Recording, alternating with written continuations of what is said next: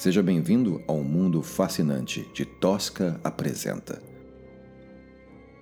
Eu sou seu anfitrião e também o escritor Rodrigo Espírito Santo. Em nossa primeira temporada, trazemos para vocês O Sítio Sangrava.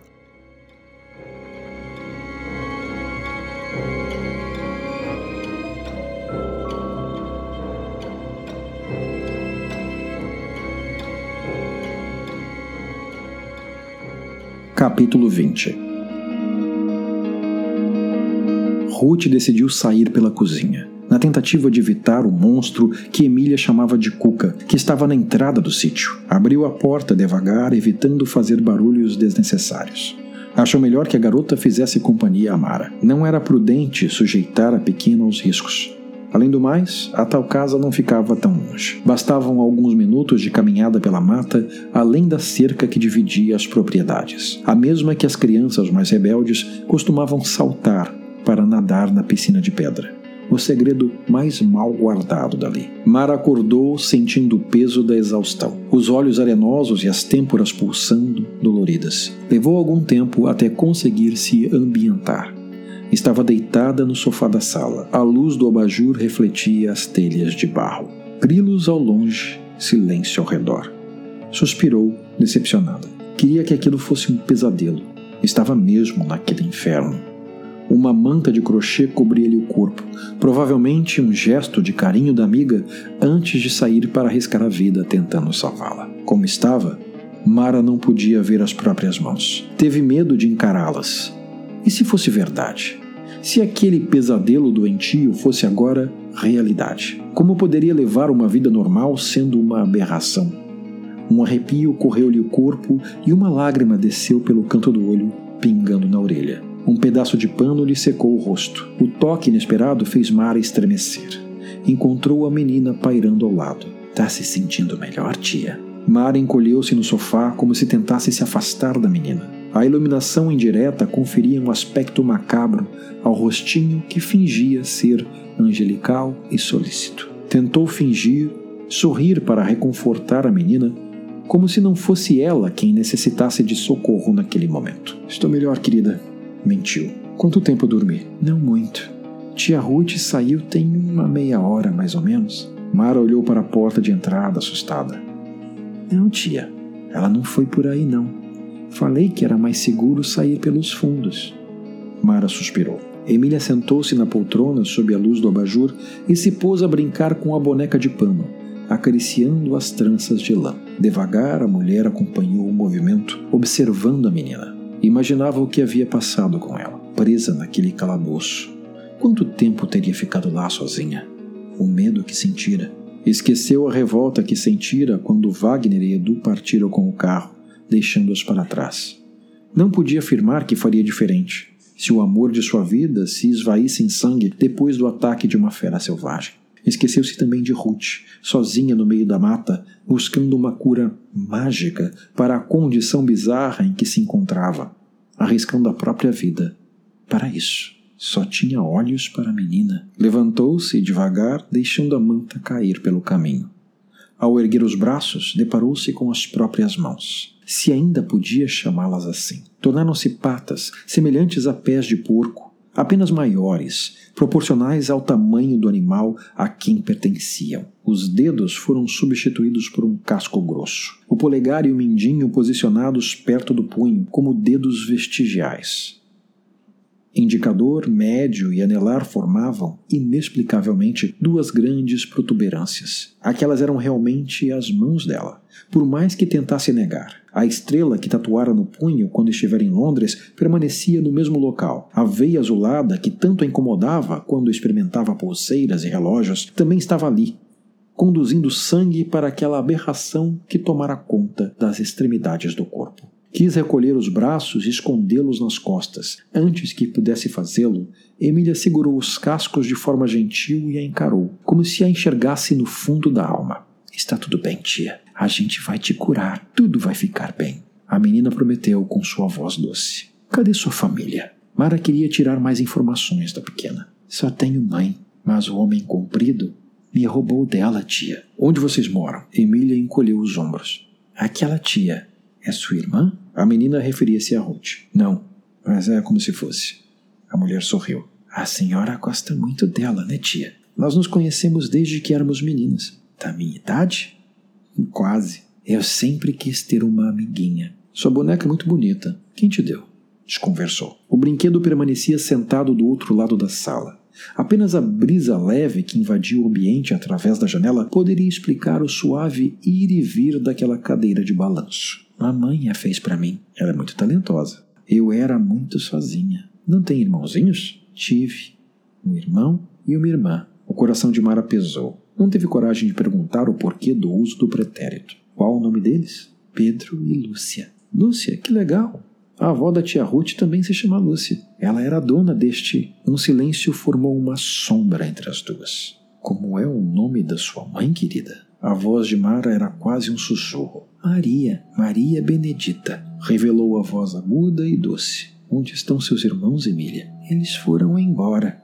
Estudar fora, mamãe falou. Mas isso foi antes de eu nascer. Você gosta muito da tia Ruth, né? Já disse que sim, Emília. Por quê?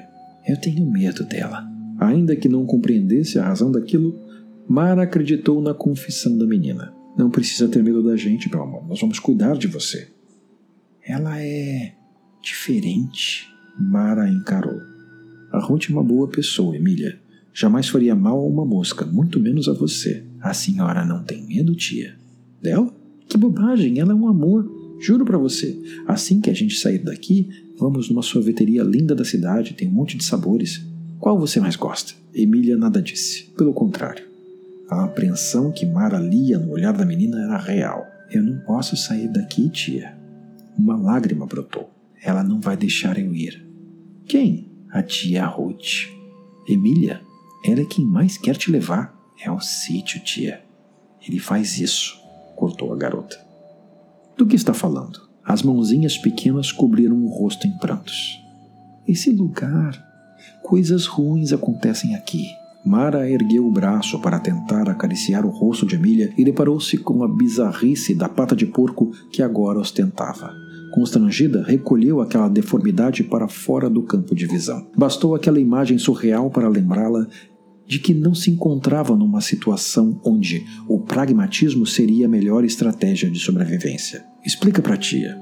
Por que você acha que a tia Ruth é malvada? Mara ajoelhou-se em frente a Emília. Tia, a senhora me perdoa? A menina ergueu os olhos marejados. Você não fez nada de errado, minha querida. Fiz sim, tia. Eu menti para a senhora. Mentir é errado. É muito feio. Eu não devia ter feito isso. Mas é que é muito triste o que aconteceu com eles. Respira, meu amor. Começa tudo de novo. A tia não está entendendo. Do que está falando? Eu contei dos meus irmãos, mas é mentira que eles não voltaram. Depois de crescidos, os dois voltaram para o sítio para ficar com a gente. Mara sentou-se ao lado da poltrona, os joelhos latejando, mas sem dor, absorta na história de Emília. Vista assim de baixo para cima, a menina não parecia tão frágil. Pelo contrário, a luz indireta da luminária lhe conferia um ar fantasmagórico. Pedro e Lúcia eram muito queridos, sabe? Todo mundo na fazenda gostava deles. Viviam correndo, brincando. Tiveram uma infância feliz aqui. Pelo menos foi isso que mamãe contou. Mas a gente envelhece, tia.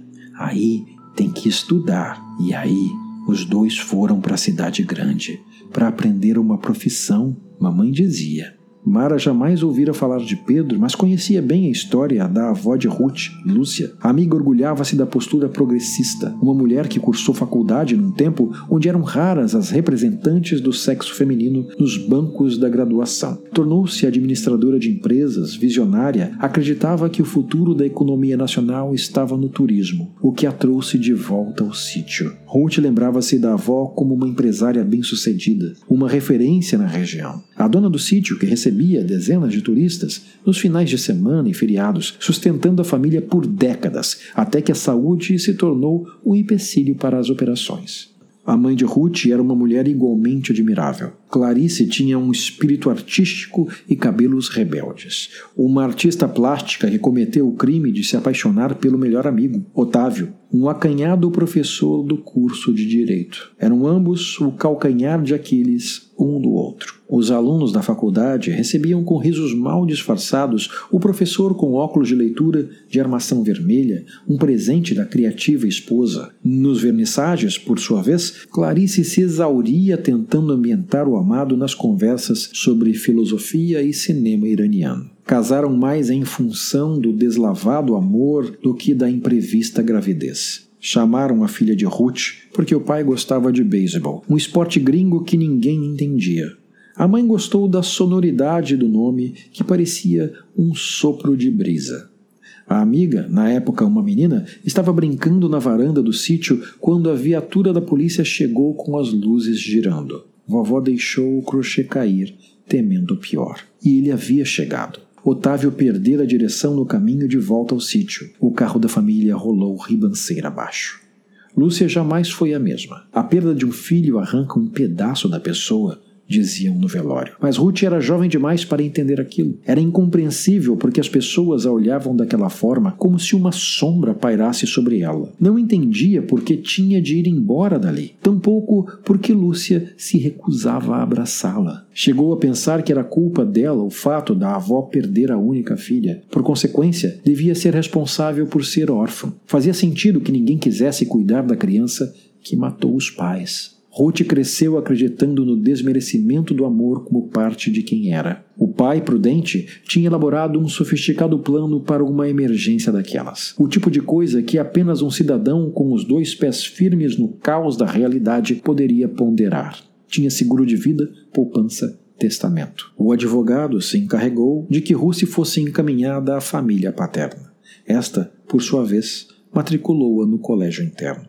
Por anos, não soube da avó. Já adulta e formada, encontrou-a sozinha, largada num asilo. E como se sentia responsável, Ruth fez o que pôde para mitigar a situação. Assumiu os cuidados com Lúcia, trouxe a avó para casa, mas era tarde. Ruth não a reconhecia nos olhos daquela senhora fragilizada. Não que isso diminuísse a responsabilidade da neta. Cuidou da avó até que a situação exigiu internação. Continuou visitando-a com frequência. Primeiro, três vezes por semana, depois duas. Alguns meses se passaram desde que Ruth vira Lúcia pela última vez. Foi quando o telefone tocou, naquela fatídica noite, na saída do motel. Mas, sobre Pedro, Mara jamais ouvira uma palavra sequer. A existência de um tio na vida de Ruth, uma pessoa tão amorosa, era uma página oculta em um livro que ela julgava conhecer em toda a sua complexa, ainda que breve, dimensão. O fato de que uma criança desconhecida estivesse lhe abrindo este capítulo fantasma da história da família lhe causava apreensão. Especialmente porque tal criança, mesmo que inadvertidamente, sugeria ser parte dela. Uma menininha que seria filha de uma mulher que falecera aos 80. Nada daquilo era possível. No entanto, essas certezas evaporavam toda vez que olhava para as próprias mãos. Tio Pedro, quer dizer, Pedrinho, como mamãe chamava, sempre foi muito levado. Era um moleque sem medo. Conhecia as matas como ninguém. Toda a árvore dali ele já tinha subido. Lucinha estava sempre ao seu lado, desafiando-o. Sempre que ele mostrava ter medo, ela estava lá, com o queixo erguido, nariz apontado para o céu. Lá vem você, narizinho. Mara era capaz de imaginar a mãe de Ruth na infância, com as pernas finas, o vestido florido, petulante e enxerida. Mas, contudo, não entendia como aquela menina diante dela era capaz de relatar uma história passada há décadas, como se fosse testemunha ocular do fato. Os olhos perdidos no horizonte da memória, revivendo cada cena com a emoção de quem assiste a um filme antigo, amado e por vezes esquecido. Quando foram embora, mamãe ficou muito sozinha. Ao voltarem, depois dos estudos, tudo estava diferente. A cidade faz isso, tia. Falavam muito de dinheiro e não queriam mais saber da mata e das árvores. Tinham planos para a fazenda. Pedrinho, ou melhor, Doutor Pedro, queria vender. Dona Lúcia queria alugar quartos para viajantes. Eles brigavam muito, tia, muito mesmo foi quando o Visconde apareceu. Quem é ele, Emília? Um fazendeiro rico, interessado nas terras da nossa família. Nosso vizinho. O milharal dele ia muitas léguas ao redor da nossa fazenda. A gente plantava cana, sabe? Na época, todo mundo tinha canavial, mas ele apostava no milho e queria comprar essa terra para juntar com a dele. E vocês venderam? Emília encolheu os ombros. Eu era nova, mas mamãe queria que os três filhos participassem da decisão. Lúcia negava, por causa das famílias que viviam aqui. Tinha medo do que aconteceria com eles. Pedro queria vender para construir uma fábrica na cidade. Eu. Eu gostava daqui. Era minha casa, tia. Era só o que eu conhecia. Eu quis ficar. O Visconde achou ruim. Então a fazenda não foi vendida. Ela negou com a cabeça. Depois disso eu fiquei doente, tia. Muito doente. Mamãe ficou muito triste no dia que eu morri. Ruth empalideceu, atônita. Quando mamãe morreu, pouco tempo depois, o Visconde propôs um acordo com Lúcia e ela ficou com uma parte pequena do terreno para ela e os empregados. E o Pedro, o que aconteceu com ele? Emília baixou os olhos, triste. Mamãe achava que eu tinha morrido de bruxaria. Acusou tia Anastácia minha ama de leite, e jogou o filho dela no caldeirão, para a cuca. A mãozinha de Emília apontou na direção da piscina de pedra. Aí, tia Anastácia sacrificou meu irmão para salvar a vida do filho dela. Fez um pacto com o capeta. Ficamos todos presos aqui. Só Lúcia se salvou, porque tia Anastácia ficou com dó dela. O que aconteceu com o Visconde? Eu matei ele. Emília respondeu com um sorriso medonho.